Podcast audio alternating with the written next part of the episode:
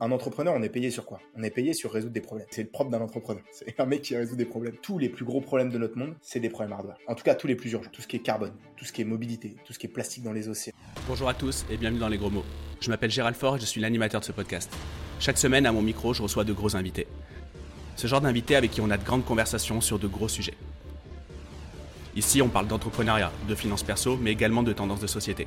Pour ça, évidemment, on va utiliser plein de mots, parfois même des gros mots, mais ne nous en veux pas parce que peut-être qu'ici tu entendras le mot ou la phrase qui te permettra d'avoir le gros déclic dans ta vie pro ou dans ta vie perso. Si tu veux rejoindre cette grande aventure, clique sur le bouton pour t'abonner. Et maintenant, je te souhaite un bon et gros épisode. Bonne écoute. Voilà, on démarre ce podcast un jour, un jour férié, euh, mais ça y est, j'ai réussi à, j'ai réussi à, confiner mes gamins, j'ai confiné mes chats, j'ai demandé à ma femme de quitter le domicile, donc je suis, euh, je suis dispo. Je suis dispo pour faire cet épisode et je suis ravi, euh, Morgane, de t'avoir, euh, de t'avoir euh, au micro du podcast. Merci, je, suis, je, suis, ravi d'être avec toi aussi. Bah, écoute, super bien, super bien. Même si ici à Hong Kong, c'est pas un jour férié, mais, mais, mais voilà. J'apprécie que tu prennes sur tes jours fériés. non, non, non, c'est un kiff de ouf. C'est un kiff de ouf. Aujourd'hui, c'est l'anniversaire de la belle-mère en plus, donc tu vois, je, je, je gratte un peu, tu vois. juste après, je vais chez la belle-mère, 60 ans. Euh, T'es fou, toi. T'es fou, toi, de dire ça, de dire ça sur un podcast. Je pense qu'il va y avoir un, énorme titre hyper technique. Je sais pas ce qu'on mettra comme titre, mais euh, sur le truc. Donc je pense que c'est pas le podcast qu'elle écoutera, tu vois. Parle de, Hong Kong, je sais pas quoi, tu vois. Je sais pas si la, belle-mère c'est vraiment son, son truc. après, si elle regarde, Catherine, je vous embrasse et bon anniversaire. 60 ans, ça, se fête. J'arrive dans, j'arrive dans deux heures. Euh, bon. je crois que c'est la meilleure intro de podcast que ah j'ai jamais entendue de ma vie. en fait, je suis nul pour conclure, tu vois. Et euh, donc, et j'étais pas très bon non plus pour démarrer, donc je me suis dit bon, ben, vu qu'il y a plus de monde au départ qu'à la fin, il faut que je mette des punchlines au début parce que sinon les gens tu vois, ils vont pas attendre la fin. Comment vas-tu? Euh, D'où viens-tu? Que fais-tu? Euh, on, va, parler de toi pendant une heure là. Par contre, on commence. Euh, écoute, écoute, je sais pas trop par où on commence. Bah, du coup, je vais essayer de répondre à tes questions. Comment je vais Très bien. tu m'as dit quoi? Que fais-tu D'où viens-tu déjà? Où es-tu là Actuellement là, t'es où là? Je suis à Hong Kong. Je suis à Hong Kong. D'accord. T'as quitté ton Clermont, hein, ton, ton Clermont, Clermont natal. Euh. j'ai ma, ma, famille, toute ma famille à Clermont, mais moi j'ai grandi dans le sud de Paris. Et, euh, et puis ouais, je suis parti. Euh, en fait, quand j'étais étudiant, quand j'avais 18 ans, je suis parti à Shanghai, en Chine. Ça a été un peu une grosse claque. j'ai vécu l'expérience de l'immigré tu déboules dans un pays dans lequel tu parles pas la langue, euh, tout le monde s'en bat les couilles de toi et euh, et faut te démerder. Donc euh, ça j'ai fait ça quand j'avais 18 ans et en fait ça m'a un peu piqué euh, à vivre à l'étranger, être un peu out. J'étais jamais sorti d'Europe avant de partir vivre en Chine. et puis après j'ai vécu à Sydney, j'ai beaucoup voyagé et quand il, quand c'était temps pour moi de monter ma boîte, j'ai décidé qu'il fallait que je la remonte dans la région. Et, et en fait dans la région dans la région APAC, soit tu vois tu descends Australie, Nouvelle-Zélande où c'est entre guillemets relativement facile. Euh, mais moi je voulais quand même être plus plutôt côté Asie. Donc tu as en gros deux bleds dans lesquels tu peux monter des boîtes facilement, c'est Hong Kong et Singapour. Euh, et donc du coup j'ai je sais pas si tu es déjà allé à Singapour, mais Singapour c'est une ville un peu boring. Euh, moi je me sentais pas du tout d'aller les yeux là-bas. Et, euh, et, du coup du coup j'ai décidé Hong Kong en plus. Enfin je trouve c'est le perfect mixte. tu as pas mal de nature, tu as tu un écosystème business qui est dynamique, euh, tu es à deux pas de la Chine, euh, tu es, es, entre, entre l'Australie que j'adore et l'Europe. Donc, euh, parce que c'est. Les gens ils pensent, tu sais, quand tu es, à Hong Kong, disent, ah, t'es proche de, proche de l'Australie, mais en fait, tu es quand même à 9 heures, es quand même à 9 heures d'avion. En temps normal, quand la, quand la Russie, quand l'espace aérien russe est ouvert, tu es à 12 heures de Paris, tu vois. 12-13 heures de Paris, 9 heures de, de Sydney, mmh. c'est c'est à peu près le middle, tu vois. Donc je me suis dit c'est un bon setup, euh, c'est un bon setup ici. Et t'es comment en termes de, de, de, sérénité là avec tout ce qui se passe à Taïwan et compagnie? Est-ce que est-ce qu'aujourd'hui ça a un impact sur toi personnellement, sur, tes projets? On parlera de tes projets bien évidemment par la suite, mais est-ce que ça a un impact euh, sur toi ça? Je me permets juste d'interrompre l'épisode pendant quelques secondes. Comme vous le savez, ce podcast, bah, c'est une équipe derrière pour le produire, c'est du temps et c'est des moyens. En contrepartie ça, si vous voulez nous remercier, nous féliciter ou nous encourager, vous avez simplement à mettre un like sur YouTube ou 5 étoiles sur Apple Podcast. Comme vous le savez, ça amène plus de visibilité, plus de notoriété et encore plus d'invités pour les prochains épisodes. Je vous laisse reprendre l'épisode et je vous remercie d'avance pour votre like ou vos 5 étoiles sur Apple Podcast. Bonne écoute. Bah alors moi déjà j'ai une vision là-dessus euh, qui est des fois qui peut peut-être choquer les gens. En fait j'ai vécu en Chine et donc la Chine étant une dictature, ça, choque souvent les gens quand je dis ça, mais en fait, j'ai jamais eu le plus grand sentiment de liberté que quand j'étais en Chine. Euh, tout le monde va à Dubaï, c'est une énorme dictature Dubaï. Je veux dire, c'est ouais, je, Dubaï. Hein. Mais, je, je, suis vraiment pas, je suis vraiment pas fan de Dubaï par contre, mais mais ouais, en Chine, en fait, bon, il y a plein de trucs, mais en fait, enfin, il y a des, il y a des côtés, tu vois, que je tolère pas. Tout ce qui est euh, irrespect, euh, irrespect des droits de l'homme. Enfin, tu vois, il y a, beaucoup de, beaucoup de sujets. Mais euh, dans d'autres côtés, en fait, la Chine est un, pays exceptionnel parce que tout va vite, mais vraiment très vite, tu vois. moi, l'exemple que je donnais, tu vois, c'est que j'ai fait des études là-bas, ouais, quand j'avais 18 ans et j'y suis retourné, tu vois, 19, 20, 21, jusqu'au, jusqu'au Covid, j'y allais tous les ans et en fait, Shanghai changeait. Enfin, tu vois, il y avait des fois des, des fois même quand j'étais étudiant, tu sais, j'allais pas euh, pendant un mm. mois, tu vois, dans un endroit de la ville, je revenais, il y avait un building, tu vois. et donc, euh, donc tout va vite. Euh, l'écosystème, je trouve, enfin, tu vois, c'est dynamique, ça bouge beaucoup, c'est très très innovant. sur la partie Hong Kong, avec tout ce qui s'est passé, donc Hong Kong a été géré par les Anglais pendant une centaine d'années. ils l'ont rétrocédé. Et en fait, bah, la Chine a mis un peu un, a mis un peu, enfin, quand ils ont commencé à avoir des velléités de on essaye d'être euh, on essaie d'être indépendant. La Chine a mis un peu un, elle a, mis une chape de plomb dessus, tu vois, en disant euh, nine. donc ils ont passé pas mal de lois. Donc il y a beaucoup de choses qui ont changé, mais pour être transparent, moi en fait je me sens très peu impacté parce qu'en fait j'ai choisi d'être ici, tu vois. Et euh, en fait je me sens souvent triste pour mes potes qui ont des passeports hongkongais euh, parce qu'en fait bah eux ils peuvent pas aller ailleurs. Mais en fait si moi demain ça me plaît plus et que ça commence vraiment à me saouler, bah, je me casse, tu vois. Et, et j'ai pas, trop d'attache ici.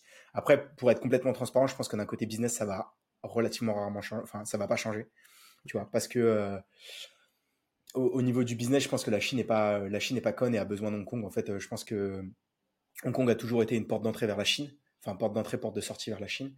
Euh, et avec tout ce qui se passe, tu vois, notamment après Covid, ce que la Chine fait de plus en plus, c'est qu'elle se referme sur elle-même c'est euh, maintenant, c'est, je trouve, proche d'impossible quand tu es un foreigner d'opérer là-bas. Déjà des trucs à la con, tu vois, mais, euh, mais en gros, euh, tu as plein d'endroits où ça prend pas Mastercard, ça prend pas Visa, enfin, tu vois, tu arrives avec ta carte bancaire, tu peux pas payer. le cash, il n'y a plus de cash. Tu payes quoi avec cash, donc, WePay ou un truc comme ça WeChat, WeChat et Alipay, ouais. WeChat Pay, Alipay. Mais sauf qu'en fait, tout ça, il faut avoir, il faut être registered. Donc, il faut que tu aies fait tous, tes, tous les trucs d'identité, tu sais. Donc, il faut avoir une carte d'identité, tout. Moi, en étant en Hong je les ai, tu vois. Mais, mais, mais en fait, il y a plein de trucs où tu vois, je pense que. Et tu vois, je suis pas trop retourné en Chine là depuis, depuis le Covid. Mais, mais je pense que ça va être, ça va être très proche, voire impossible d'opérer là-bas. Depuis le Covid, tous les étrangers se sont barrés de Chine, mais vraiment tous. Genre, moi, tous mes potes qui étaient à Shanghai, il y en a, allez, un gros 60% qui se sont barrés. Et donc, en fait, je pense qu'ils vont garder, ils vont toujours garder Hong Kong comme étant la porte d'entrée et de sortie. Et, et je pense qu'ils ont vraiment besoin de ça parce que après la Chine va, je pense, c'est pas une nouveauté, mais contrôler sa population et euh, garder ça le plus fermé possible. Et du coup, utiliser euh, Hong Kong où ils vont avoir, ça va être une liberté contrôlée, tu vois ce que je veux dire? Ils vont pouvoir, euh, pouvoir ça. Et, et je pense qu'au niveau business, ils ont, ils, ont aucun intérêt à, à changer ça, sachant qu'en plus, tu vois, Singapour prend beaucoup plus de place et il y a une espèce de compétition entre les deux villes. Hmm. Et, et, je pense qu'ils veulent pas perdre la face et ils veulent pas laisser Singapour devant, tu vois. Ouais, je pense qu'il y a leur conviction, mais il y a une question d'oseille et qui, voilà, ils, sont. Après, en termes, en termes d'oseille, tu vois, Hong Kong, c'est 2% du PIB de la Chine. C'est. quand ils ont rétrocédé, quand ils ont rétrocédé, je crois que c'était 20%. Il y a 20 ans, c'était 20% du PIB. pense euh, c'était énorme. Et en fait, maintenant, c'est, je crois que c'est 2 ou 3%. Enfin, c'est peanuts. Il hein. faudra regarder sur, je, je, crois que c'est un truc comme ça. Attends, checker, mais... mais du coup, les expats, euh, les expats comme toi euh, qui, euh, qui bossent à, à, Hong Kong, on a tendance à imaginer qu'ils sont dans la finance. ils sont dans quel, dans quel type d'industrie? Bah, déjà, ça va. Bon, déjà, moi, j'aime pas trop le mot expat. Je préfère le mot immigré parce que expat, c'est un mot que c'est un mot que les blancs utilisent parce qu'ils aiment pas se faire appeler immigré, tu vois. Mais, mais en tout cas, en tout cas, en tout cas, les, les immigrés ici, ça va vachement dépendre. Globalement aussi des nationalités. les Français, alors, tu as beaucoup, donc au niveau des Français, les Français, pourquoi est-ce qu'on est connu à l'étranger? Enfin, et en fait, pourquoi il y a beaucoup. En fait, les, Français ici à Hong Kong, c'est la première communauté. Euh, c'est la première communauté euh, après euh, Indonésiens, Philippins et, et, Chinois. C'est la première communauté, communauté de non-Hong Kong passport holder. De, je crois qu'on est 4% des non-Hong Kong passport holder et les Britanniques, c'est 2%. Donc on est, on est devant les Britanniques. Et en fait, il y a beaucoup de, beaucoup de Français qui sont ici parce qu'il y a beaucoup de restos. Donc en fait, au niveau FNB, tous les restos, ils sont managés, enfin peut-être tous les restos, les trucs de luxe, les machins, les hôtels, c'est managé par des Français, euh, par des Français en général. Il y a énormément de, euh, de marques de luxe ici. Je crois qu'LVMH a son euh, headquarter régional à Hong Kong, toutes les marques de, de montres aussi, enfin tu vois, bon, toutes les marques de montres qui sont en général, tu vois, suisses, mais il y a quand même beaucoup de Français qui travaillent là-bas. Euh, tu as beaucoup de grosses banques françaises qui sont basées ici. Moi, je ne savais pas trop, mais j'ai appris ça en vivant ici. Mais la France a fait des choix. En fait, les banques françaises, c'est BNP, la SOG, en fait, c'est des énormes banques. ils ont consolidé tout ça, tu sais, je crois que c'était dans, les années 90-2000, ils ont consolidé toutes les banques. Ils en ont fait des, gros mastodontes. En fait, c'est des énormes banques et ici, ils opèrent, ils opèrent, tu vois, ils opèrent pas en mode, tu vois, toi, euh, toi, euh, Gérald ou moi, Morgan, on peut pas aller ouvrir un compte bancaire là-bas, mais ils, opèrent en mode private banking, hmm. euh, trading et tout. Donc, donc il y a beaucoup de Français qui font ça. Et ouais, il n'y a pas, il a pas énormément d'entrepreneurs, d'entrepreneurs. Enfin, il y a, y a, une communauté d'entrepreneurs, mais la majorité, on est beaucoup d'entrepreneurs. cadres de gros groupes. Mais, mais la majorité, ouais, il y a beaucoup de beaucoup de gens qui hmm. sont dans, des groupes ou, ou en mode employé, tu vois. ok, ok.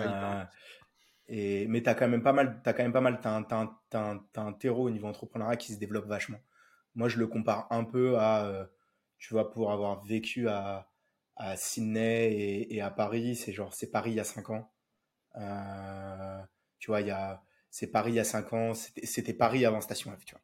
Ok. Genre, il y a, y a les stations F locaux, tu vois, y a, ils, ont, ils ont commencé à construire des énormes trucs. Il y a, y a deux énormes euh, centres. un qui s'appelle Cyberport et un qui s'appelle HKSTP, mais bon, c'est des trucs gouvernementaux, c'est pas non plus. Enfin, c'est pas euh, c'est pas ça qui va faire le changement mais en fait il y a une volonté euh, du gouvernement il y a une volonté des gens aussi il y a des VC qui viennent ici. Il y a pas mal de il y a un peu plus de, il, y a, il y a un écosystème entrepreneurial qui se développe ah, hyper intéressant. Et, et, toi le fait de monter ta boîte à Hong Kong euh, est-ce que ça as eu des freins? Enfin il y a une des complexités particulières? Ah ouais ouais. Bah déjà déjà c'est c'est en fait ouvrir une boîte c'est simple. Genre tu peux le faire en ligne tu vois. Ça tu peux bon moi j'étais venu sur place mais tu peux faire ça en ligne Ouvrir un compte bancaire, c'est quasi impossible. Ouais, comme aux US. Il faut, euh, quoi? Comme aux US. Ouais, pareil, ouais. il, faut, il faut ouvrir un compte bancaire. Enfin, pour ouvrir un compte bancaire, c'est impossible pour ta boîte. Et moi, j'ai eu des énormes galères euh, de visa, en fait. Parce que en, bon entrepreneur, en fait, avant, il y avait un, il y avait un truc qui se faisait. Enfin, à Hong Kong, en gros, as, quand tu es français, euh, et la majorité, enfin, tu vois, si tu as entre guillemets un bon passeport, tu peux rester 90 jours sur le sol hongkongais pour du business ou, euh, ou du tourisme sans qu'on ne demande rien. Et en fait, ce que les gens faisaient avant, c'est qu'ils faisaient Hong Kong, ils allaient à Macao une journée, mm. tu vas passer une nuit à Macao, tu reviens et tu refais 90 jours. Ils s'étaient fait, ruiner au casino, fait ruiner au casino entre temps. Et, euh, c'est ça, Et donc, du coup, tu fais des allers-retours entre, entre Hong Kong et Macao comme ça. Et c'était ma stratégie. Et ça, c'était. Euh, moi, je suis venu ici monter ma boîte en novembre, décembre 2019. Et, euh, et en fait, tout ça, c'est parti en cacahuète avec le Covid. Et donc, euh, après, j'étais en mode, ah, ah, bah, comment je fais? Et donc, j'ai demandé un visa. Et euh, j'ai demandé un visa ici qui s'appelle Investment Visa as an Entrepreneur. Mm. Mais en fait, le problème, c'est que c'est un visa qui est designé pour des mecs qui ont des millions et qui veulent les investir en Hong Kong. Moi, j'avais pas de millions et j'ai pas trop prévu de les investir en Hong Kong. donc, euh, donc c'était un peu le bordel. Et en fait, en gros, il a fallu que bah, je leur montre que j'étais capable de monter une boîte bootstrappée. Enfin, tu vas pas parler avec un. Et après, c'est aussi, il y a un peu cas Hong Kong où, tu peux faire ça. C'est qu'en fait, le mec a regardé les figures que je faisais, tu vois. En gros, il m'a dit, au moment où j'ai envoyé, il m'a dit bon bah vas-y, on va faire un point dans deux mois, on va voir si tes forecasts tu les tapes, tu vois. Et euh, la chance c'est qu'on a tabassé nos forecasts, mais il y a qu'à Hong Kong où tu as un immigration officer qui te dit on va voir si tu tabasses tes forecasts business. Tu vois c'est qu'il y a personne, même en, France, il y a personne qui challenge, même euh, enfin personne là-dessus. C'est mm. c'est un truc de. Après pour faire après pour faire des visas, pour faire des visas, tu sais, euh, moi j'ai du coup j'ai j'ai pas mal d'employés aussi en France. on importe pas mal de talents. tu mm. vois, on a un néo-zélandais, un biélorusse.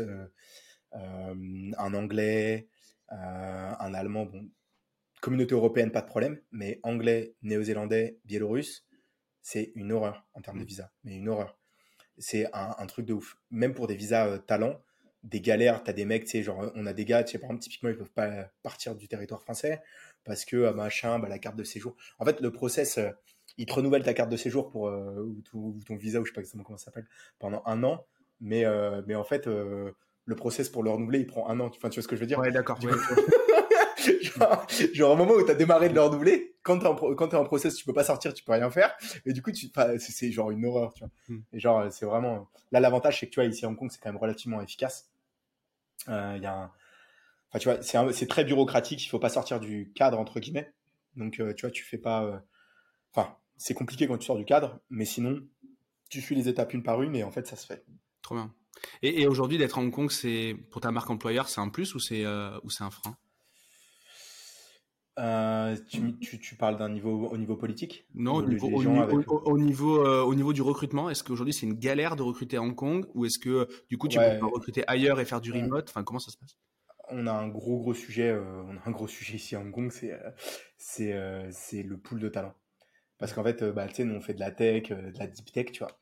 Même si c'est un endroit dans lequel il y a des volontés du gouvernement d'aller pousser dans ces sujets-là euh, c'est, tu vois, dans les axes de développement, tu vois, je crois qu'ils ont fait un plan, tu vois, je sais pas comment ça s'appelle, le plan 2035, ou je sais pas quelle connerie ils ont fait, mais euh, c'est euh, smart manufacturing, deep tech, robotique, medtech, tu vois. Donc c'est complètement les trucs que je fais moi, tu vois. Mais il y a un shortage de talent de malade mental. En gros, les universités ici, moi, tu vois, genre, enfin, en, arrivant et en vivant ici, je me suis rendu compte, tu vois, de la qualité des ingés qu'on formait en France. Moi, j'ai toujours craché sur les écoles. Mm. Euh, j'ai toujours craché en étant en France, tu vois, euh, sur les écoles, mais je me rends compte, tu vois, que les, les, les, les, ingés européens sont quand même des très bons ingés. Les Allemands et les Français, c'est vraiment top-notch euh, en termes d'ingénierie. Les Anglais aussi sont très très bons. Et, et du coup, ici, en fait, il y, y, a pas mal d'universités, mais en fait, les talents locaux, soit ils ont envie de faire de la finance, mm. soit ils ont envie de faire d'autres conneries, mais il y a, y a vraiment. Enfin, tu as des mecs qui font de l'ingénierie, mais en fait, c'est quand même. Enfin, je trouve le niveau est quand même relativement bas. Donc on a beaucoup de, sujets, où on importe beaucoup de talents, on se fait taper sur les doigts par l'immigration parce qu'on importe des talents euh, qui nous disent, parce qu'en fait vu que Hong Kong, tu sais, c'est euh, le pays le plus capitaliste, enfin c'est le pays, je sais pas si on peut appeler ça un pays, la, ville la plus capitaliste, le territoire le plus capitaliste au monde. je suis très très compliant euh, aujourd'hui.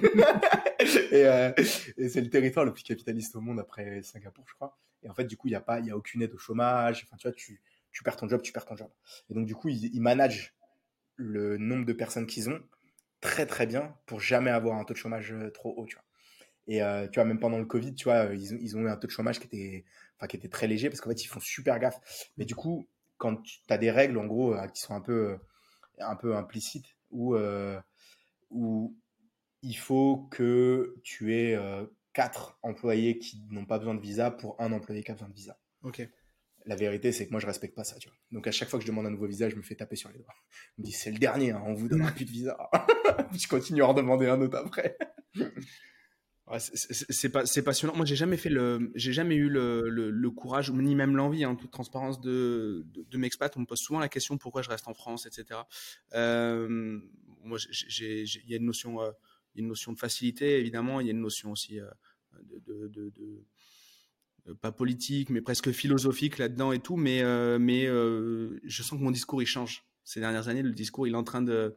Je suis moins convaincu, mmh. en fait, tu vois. Je suis de plus en plus mmh. à, me dire, c'est vrai qu'on a des contraintes. Avant, je disais toujours, si, je, si, on me prend et qu'on me donne, c'est OK, quoi, tu vois. C'est... Mmh. Mais là, en ce moment, en ce moment le, truc, il, se il se déséquilibre et donc du coup je me pose de plus en plus la question mais mais mais ouais mais en, tout cas en tout cas c'est top de euh, c'est top de faire ça. C'est rare. Enfin, moi, je, je connais pas beaucoup de, beaucoup de personnes à Hong Kong, donc euh, franchement, c'est top. Mmh. Est-ce que tu veux maintenant nous parler un petit peu de, bah, de ton activité, ce que tu fais, euh, ce que tu fais au quotidien? Donc, on a compris, tu es dans l'ingénierie, mais, mais mmh. sous quelle forme? Ouais. Bah, du coup, donc ma boîte, elle s'appelle Sparkmate. et ce qu'on fait, c'est que on aide des entrepreneurs ou des corporates à lancer des nouveaux produits ou des nouveaux business dans l'IoT, Internet of Things, la robotique et euh, ce que j'appelle plateforme cloud, mais c'est juste que quand tu viens de l'IoT, il faut être très bon en hardware, très bon en software. Donc globalement, nous, on fait du hardware et du software. Donc le process, c'est qu'on a des gens qui viennent nous voir en général avec euh, des intuitions, euh, des idées. Ils ont besoin de les valider très rapidement sur le marché, mais d'un point de vue technique. On fait beaucoup de sujets très deep tech. Je peux te donner des exemples de projets qu'on a fait. On a fait un réseau de cadenas partagés. Si vous habitez à Nice, par exemple, ou si vous allez à Nice, euh, tous les potelets sur le bord de la route. Euh, il y a des espèces de gros cadenas qui sont accrochés dessus. Ça, c'est des trucs qu'on a développés avec SparkMate pour une boîte qui s'appelle Sherlock. Et donc, on fait euh, des cadenas connectés. Donc, le but du jeu, quand on est parti avec, avec Alexandre et Nico, c'était de dire comment est-ce qu'on arrive à résoudre le problème de, enfin, comment est-ce qu'on arrive à, développer l'usage du vélo dans les villes européennes. On s'est rendu compte, enfin eux, ils se sont rendu compte que c'était principalement à cause du vol. On s'est dit, on va faire le cadenas le plus sécurisé euh, et on va faire ça de façon seamless. Donc, tu n'as pas besoin d'emmener un cadenas. Euh, tu as ces bornes-là, tu as ton app et tu te balades partout dans ta ville et clac, clac, tu peux, bah, tu peux avec l'app déverrouiller, les, déverrouiller le cadenas, mettre ton vélo. Il y a une assurance en plus qui est bundle, enfin, c'est un truc un peu plus complexe que ça. Mais donc, ça, c'est un, un, des projets qu'on a fait. on a travaillé beaucoup aussi avec, avec Zodiac la marque de bateau, où euh, on a fait des devices pour faire de l'optimisation de consommation euh, de fuel. Euh, donc le but du jeu, en gros, c'était d'arriver à, réduire l'impact carbone des bateaux. donc les bateaux, c'est un des trucs qui, polluent le plus hein, en termes de en termes d'efficacité au kilomètre. Ça fait du, ça envoie du, ça, envoie du carbone dans l'atmosphère. Et donc du coup, on a fait des, des petits boîtiers qu'on met dans les bateaux et on fait de l'analyse de données. Et après derrière, on fait de l'optimisation euh, de performance sur le bateau. On arrive à, faire des gains, tu vois, entre 30 et 40% euh, au niveau performance. Donc, c'est déjà un sur ta bille, ça descend ta bille. Euh, ouais, ça, non, parce que ça descend ta facture. Ouais, c'est pas juste ça du descend ta facture de fuel. Ouais, c'est aussi. Ouais, ça, ça, descend ta facture, ouais. Ouais, ça descend ta facture, tu vois, ça descend ta facture de, 30 à 40%. Et en plus, tout, ce, tout, ce, tout ce carbone que tu rejettes pas, voilà, ça fait des gros gains, quoi. Hmm. Et, et la, en, en, Europe, le framework régulatoire sur la partie la partie euh, environnement, euh, c'est là où c'est le plus développé. Et, euh, et tu vois, l'Europe a dit d'ici, je crois c'est d'ici 2035, il faut que le maritime réduise sa conso de 40%.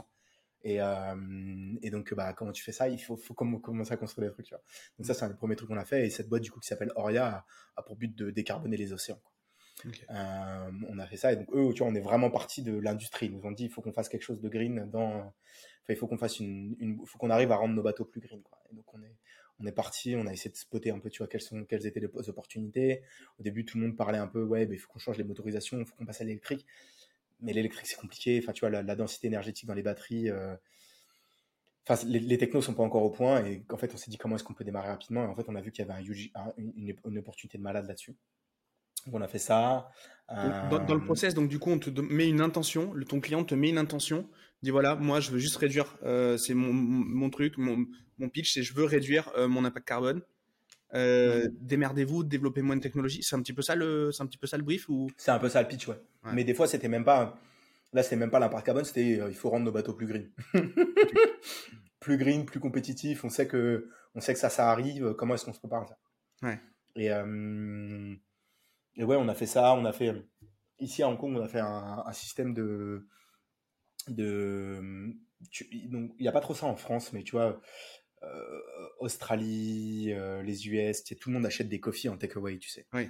Et donc toutes ces, toutes ces, toutes ces cups de coffee, enfin toutes ces tasses de café là, en fait, tu as l'impression qu'elles sont en carton et qu'elles sont green et qu'elles sont euh, et des fois dessus c'est écrit recyclable, mais en fait, ok le carton il est recyclable, mais en fait à l'intérieur il y a un coating en plastique pour éviter que, ça soit, pour eux, Bien sûr. ça soit pas, ça soit non pour eux.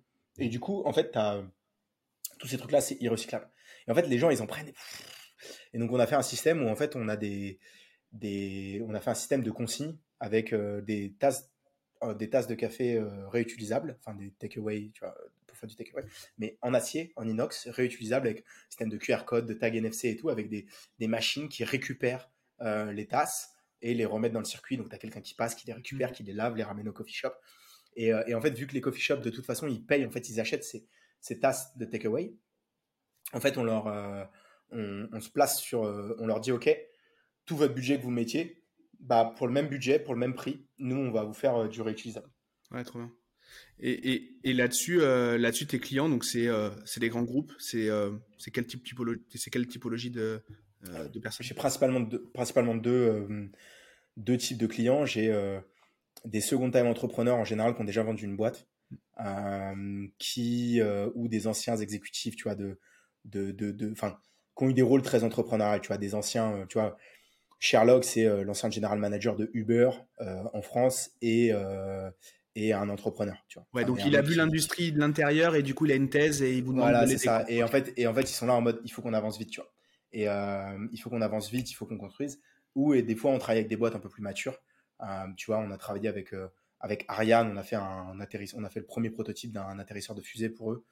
On a fait euh, bah, Zodiac, on travaille avec Colas, on travaille avec on travaille avec Europe Assistance, groupe, groupe Generali. tu vois, on fait fait pas mal de, on fait, on fait ouais, plein de projets pour à la fois des boîtes un peu plus matures. En général, sur les boîtes un peu plus matures, c'est des projets d'innovation. On va tester un truc, il faut aller vite, il faut qu'on essaye, le, il faut qu'on essaye le, de valider le projet le plus rapidement possible. Euh, et avec les entrepreneurs, c'est plus, tu vois, les mecs, ils ont une thèse, il faut qu'on valide la thèse, tu vois. Hmm. Et, euh, et euh, j'ai l'impression que c'est plus compliqué de financer un projet, de lever des fonds quand c'est un projet hardware versus software, mais en fait, j'ai l'impression que ça se lève pas de la même façon et je voulais avoir ton avis là-dessus. Le software, tu peux lever parce que c'est du software. Hmm. je pense que ça, ça va changer. J'ai une, énorme thèse là-dessus. Moi, j'ai une énorme thèse là-dessus. C'est, j'ai vu là l'autre jour un, article qui m'a choqué. C'est que dans les cinq dernières années, 90% de l'argent des VC sont partis au software. Dans les cinq prochaines années, 60% des revenus seront faits dans le hardware. Et eh oui. C'est clair. Et en fait, il y, a un énorme gap, il y a un énorme misallocation de capital. Et en fait, si tu réfléchis à un truc à la con, c'est que tous les plus gros problèmes de notre monde, un entrepreneur, on est payé sur quoi? On est payé sur résoudre des problèmes. C'est le, le, propre d'un entrepreneur. C'est un mec qui résout des problèmes. Et, euh, et, et, tous les plus gros problèmes de notre monde, c'est des problèmes hardware. En tout cas, tous les plus urgents. Euh, carbone dans le. Tout ce qui est carbone, tout ce qui est mobilité, tout ce qui est plastique dans les océans, tout ce qui est euh, biotech. Enfin, c'est pas tellement du hardware, mais il y a quand même énormément de hardware au niveau tu vois, machines, les, labos, les trucs, tu vois. C'est tous des trucs, c'est tous des trucs de deep tech, en fait. Tous les mm. plus gros problèmes de notre monde. Tous les problèmes, tous les problèmes médicaux c'est pareil. Enfin, tu as, de la recherche et tout, mais tu as beaucoup de trucs de devices médicaux, de comment tu fais des, machines pour faire de l'analyse, pour, pour, tu vois, euh, le truc là, tu vois, par exemple, typiquement, l'énorme scam, la Terranos et tout. Il y a pas mal de boîtes, moi, tu vois, que je vois qui essayent de se lancer dans, sur ce genre de, de créneau. En fait, il y a, énormément de, trucs à mmh. faire. Et, je pense que dans le, hardware va changer, je pense que les gens commencent à le réaliser. Surtout, moi, ma, moi, ma thèse, c'est qu'avec le, avec l'arrivée de l'AI là, en, en, balle, le software va devenir une commodité. En gros, euh, enfin, quand je dis le software va devenir une commodité, ça sera, fait, euh, ça sera uniquement une interface, il n'y aura pas de valeur ajoutée plus que ça. En, fait, tu vois, depuis, depuis ce qu'on voit la traîne dans le software, c'est que la barrière à l'entrée dans le software, elle est de plus en plus basse. Et en fait, euh, si tu arrives à péter la. En fait, dans, l'entrepreneuriat, ce que les investisseurs cherchent, ils cherchent une barrière. Ils cherchent, enfin, ils cherchent la barrière que tu arrives à sauter, qui va faire que tous les autres, s'ils essaient de te suivre, ils vont galérer à sauter la barrière, tu vois. Et, euh, et en fait, dans le, dans le hardware, il y a une énorme barrière à l'entrée, c'est avoir un prototype. Et, en fait, parce que le software, en fait, enfin, le hardware versus le software, c'est que dans le hardware, tu travailles en environnement qui est ouvert. C'est un truc qui est beaucoup plus complexe, c'est beaucoup moins documenté. Typiquement, il y a beaucoup de savoir-faire. Déjà, un qui est parti, ça dépend où est-ce que tu es. Moi, je peux pas dire que le savoir-faire, il est parti, parce que le savoir-faire, il est de l'autre côté de la barrière, là-bas. Il est de l'autre côté de Shenzhen, enfin, de l'autre côté de la frontière avec Shenzhen. Mais tu as beaucoup de savoir-faire, typiquement en Europe, qui est parti beaucoup de mecs qui sont partis qui savent plus faire. Euh, tu vois, dans, dans le software, tu as un truc qui s'appelle Stack Overflow. Hmm. Tu as un problème, tu peux sur Stack Overflow, tu as des énormes communautés. Dans le hardware, il n'y a pas ça. Il n'y a pas ça. C'est, c'est genre, euh, tu sais, il faut, faut aller chercher le mec. Euh, pour ce qu'on explique pour les gens qui ne sont, qui font pas, qui font pas de code ou quoi, tu as une galère de code, tu dis voilà, où tu reprends juste ce que te retourne ton, ce que te retourne ta console, tu le mets dans Google. Le premier résultat, ce sera toujours Stack Overflow parce que tu as 1500 devs qui ont eu le même problème avant. Donc, du coup, hmm. donc en hmm. gros, tu as une sorte de Google, une sorte de base de données de tous les bugs et tu, et tu te nourris là-dessus. En gros, c'est un peu ça. Mais même en software, tu vois, il y a une espèce de question de know-how, tu vois. C'est pour ça qu'on essaie de recruter des gens qui sont un peu plus expérimentés et tout. Mais en fait, en hardware, il y a vraiment, il y a un vrai, vrai sujet. Il y a, il y a, plusieurs sujets. Il y a un sujet de know-how déjà où en fait, bah, il, faut, euh, il faut aller discuter avec des mecs qui ont, euh, qui ont 30 ans, 40 ans de mm. bouteille dans le hardware pour comprendre, tu vois, comment ça marche. Tu as, as, un vrai sujet comme ça, notamment sur les, toutes les problématiques d'industrialisation. Tu as euh, un vrai sujet réseau en fait, euh, parce que, euh, mais quand je te dis réseau, c'est qui va être capable de fabriquer ton produit, qui va être capable de t'aider à passer à l'échelle. Tu as, un besoin d'avoir un network qui est énorme par rapport au software. Tu vois. Au software, tu es dans ta chambre euh, et, tu peux sortir ton produit et il n'y a pas de problème. Dans le hardware, tu as besoin de discuter avec 30 000 parties prenantes. Le mec qui fait les packaging, le mec qui fait ci, le mec qui fait ça. Enfin, tu en as partout. Et même au niveau de la fabrication en tant que telle du produit, en fait, tu as peut-être, peut tiens, je sais pas, je te, je te prends un, un exemple, tu vois, tu fais un boîtier avec une carte électronique, la carte électronique va être faite par un tel, euh, mais les composants sur la carte électronique qui viennent de quatre distributeurs différents, qu'il faut que tu sources, que tu fasses assembler ensemble. Après, tu as un mec qui va te faire le boîtier, après, tu as un mec qui va faire l'assemblage, le packaging. Enfin, c'est un truc de ouf, tu vois. Donc, un, tu as beaucoup plus de gens, tu as beaucoup plus. En fait, tu as beaucoup plus de situations dans lesquelles tu peux avoir un échec, tu vois. Hmm. Et euh, tu as ça, tu as le know-how, les équipes aussi, une équipe technique euh, quand tu veux lancer un produit, de hardware, un produit dans le hardware, et sont beaucoup plus larges dans le sens où euh, le champ de compétences. Le champ de compétences. Ouais, t'as beaucoup, plus, as beaucoup plus de disciplines. Donc, tu vas avoir, tu as besoin d'un mécanicien, tu as besoin d'un électronicien, tu as besoin d'un mec en software embarqué, tu as, et après, tu as besoin d'un back-end, d'un front-end, parce que maintenant, aujourd'hui, tous les produits hardware, ils sont connectés en software. Donc, en fait, tu as, un scope. Mm. Et en fait, un, déjà, ça coûte beaucoup d'argent de recruter toute cette équipe. Et le deuxième sujet, c'est qu'une fois que tu l'as recruté, c'est, il faut que tu arrives à les faire travailler ensemble, tu vois. il y a des vrais sujets au début, tu vois, qui font que euh, hardware is hard, tu vois. Mais ça veut pas dire que parce que c'est hard, tu peux enfin t'es pas payé tu, vois ce que je veux dire? Enfin, c'est, pas, le, c'est pas impossible et en plus surtout quand vu que c'est hard si jamais tu arrives à passer la barrière bah en fait tu peux faire un cash de man regarde regarde Tesla enfin tu vois euh, c'est des mecs tu vois euh, tu regardes Tesla tu regardes SpaceX tu regardes toutes les boîtes les plus chaudes du moment euh, c'est des boîtes de hardware, tu vois. Hmm. Et c'est des boîtes qui s'attaquen à des problèmes de société. Et parce qu'elles ont accès au capital. Moi, ce que je pense, c'est que le, métier du VC, c'est de déployer un maximum de capital et que vu qu'il y a une barrière à l'entrée sur le hardware, c'est plus facile de développer sur le software de base en fait parce que leur, métier c'est de déployer du capital donc euh, où est-ce qu'ils peuvent et, euh, et, en plus de ça tu y a, y a, et, donc euh, donc je pense ça mais je pense que quand tu finances un hardware tu finances pas réellement ce qu'il fait. Tu finances enfin non tu finances pas ce qu'il est mais ce qu'il fait. Tu vois genre par exemple il dépollue l'océan tu vois. Un software il te fait de la mise en relation entre médecins tu vois. Bon tu vois c'est pas que tu as fait la même le même impact tu vois j'ai l'impression. C'est pas le même niveau de vision c'est pas le même niveau d'impact. Le hardware c'est beaucoup plus ouais, il y a beaucoup plus d'impact, j'ai l'impression. Ouais, bah, en fait, ouais. Mais, mais, mais c'est un vrai sujet, hein, parce qu'en termes de, tu vois, moi, il y a un truc qui me rend fou, tu vois, c'est les calculateurs ESG, tu vois. Mm. C'est euh, des, des, boîtes, tu vois, ils, ils arrêtent pas de se faire financer. Parce que en ce moment, c'est hot, et tu sais, euh, il faut mettre de l'argent dans tout ce qui est ESG, environnement, machin et tout. Mais en fait, les mecs, ils financent 50 fois le même software de merde parce qu'ils se disent, ah, euh, c'est facile, c'est un software, ça va mm. nous aider. C'est dans notre thèse ESG et c'est un software.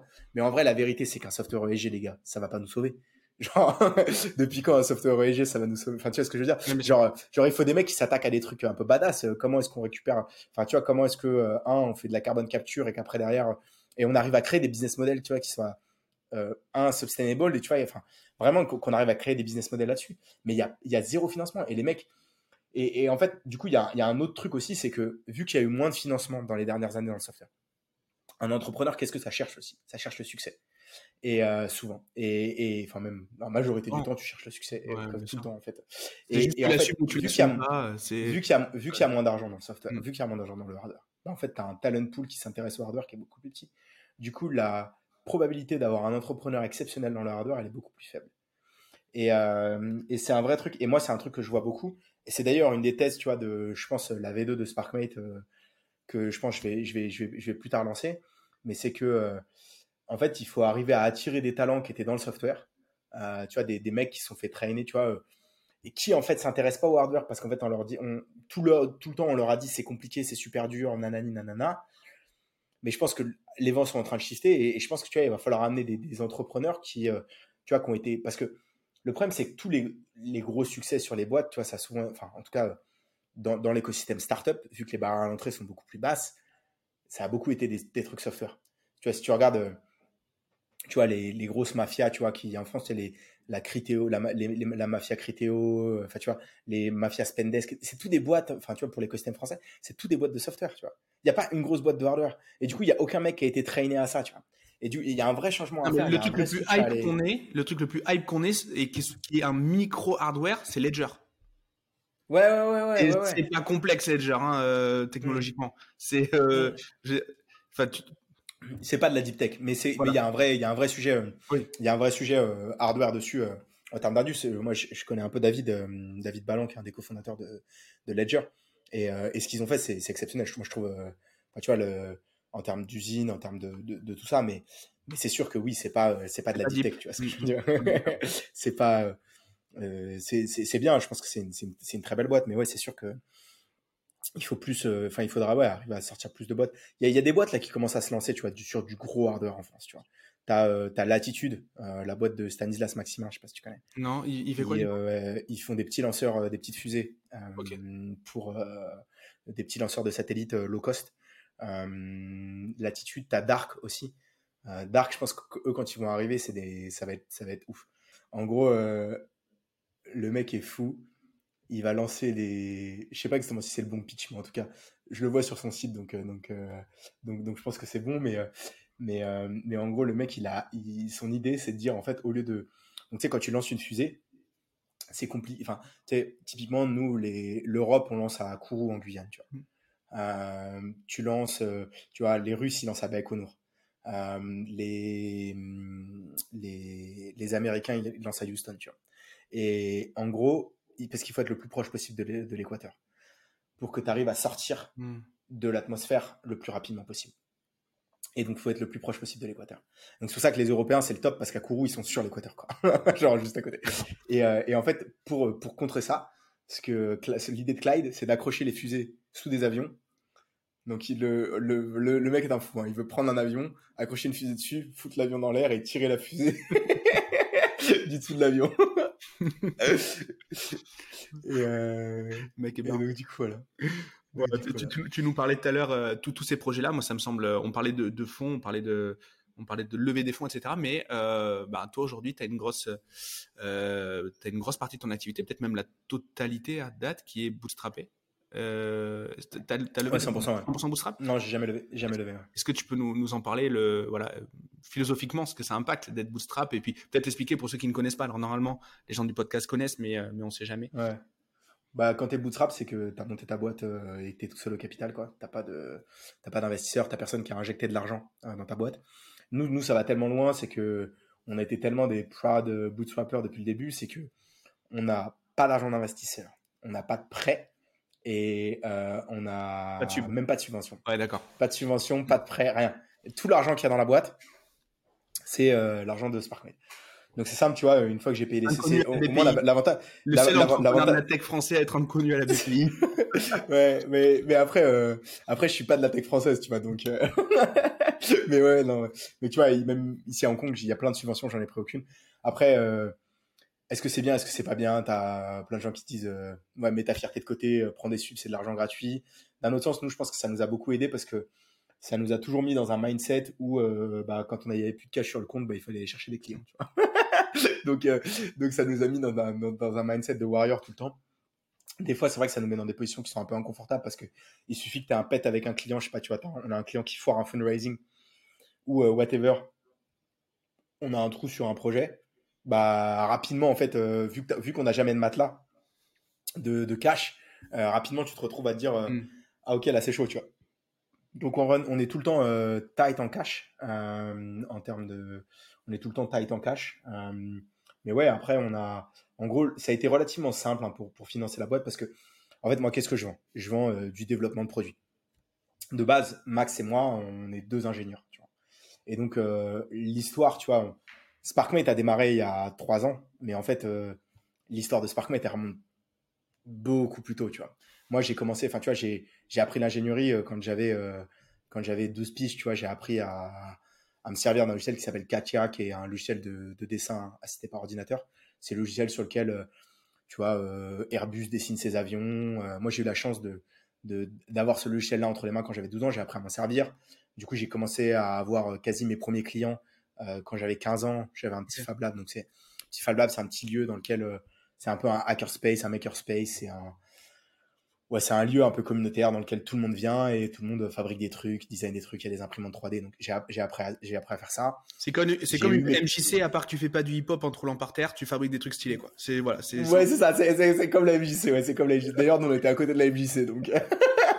C'était deux salles, deux ambiances, tu vois. et, euh, et donc, ouais, donc tu, tu, nous, on faisait des, tu vois, on avait des imprimantes 3D, on faisait des drones, enfin, tu vois, j'ai fait plein de trucs comme ça. Quand j'avais 15 ans, du coup, à 18 ans, j'ai commencé à être freelance euh, pour payer mes études. Euh, et du coup, bah, en fait, c'est allé un peu naturellement, tu vois. À 18 ans, je fais ça. À 20 ans, il y a Max qui a commencé à travailler avec moi. On a commencé à s'associer tous les deux. On avait monté une première boîte pendant qu'on faisait nos études pour pouvoir faire notre stage de fin d'études dans notre, dans notre boîte. Et donc, euh, lui était mon maître de stage, moi j'étais son maître de stage, tu vois. Euh, et donc, on a monté notre première boîte euh, ensemble. Et, et, en fait, du coup, tu vois, ça fait, moi, ça fait quasi 10 ans que je suis dans l'industrie du service en ingénierie.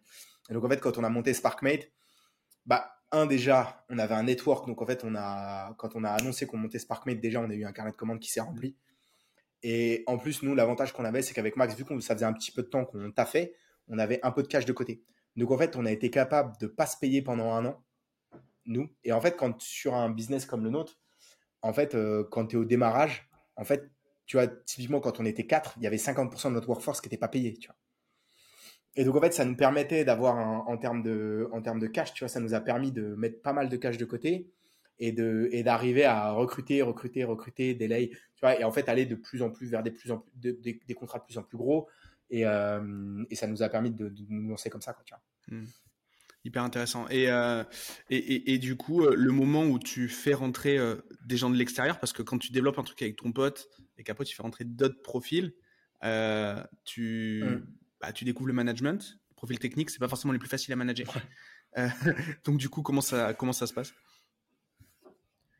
Ouais, bah écoute, bon, nous déjà, on avait, avec Max, c'était pas le moment où on découvrait le management dans le sens, enfin, j'aime pas, moi déjà, j'aime pas trop le mot, euh, j'aime pas trop le, enfin, si j'aime bien le mot management, mais j'aime pas le mot manager. Et, euh, et donc on a, on avait déjà fait pas mal de trucs avant avec Max. On s'est rencontrés à l'école, donc en fait, on avait monté pas mal d'associations. Tu vois, moi, mon équipe, j'avais mon Fab Lab avant, tu vois, depuis que j'avais 15 ans, je manageais une équipe. tu vois, et en plus, c'est encore pire quand tu manages des gens qui sont pas payés. Hmm. Euh, tu vois, quand on était euh, à Fab Lab, euh, tu manages des bénévoles. C'est le pire truc à manager. Parce qu'en fait, les mecs sont pas payés, t'as aucun moyen de. Enfin, tu vois.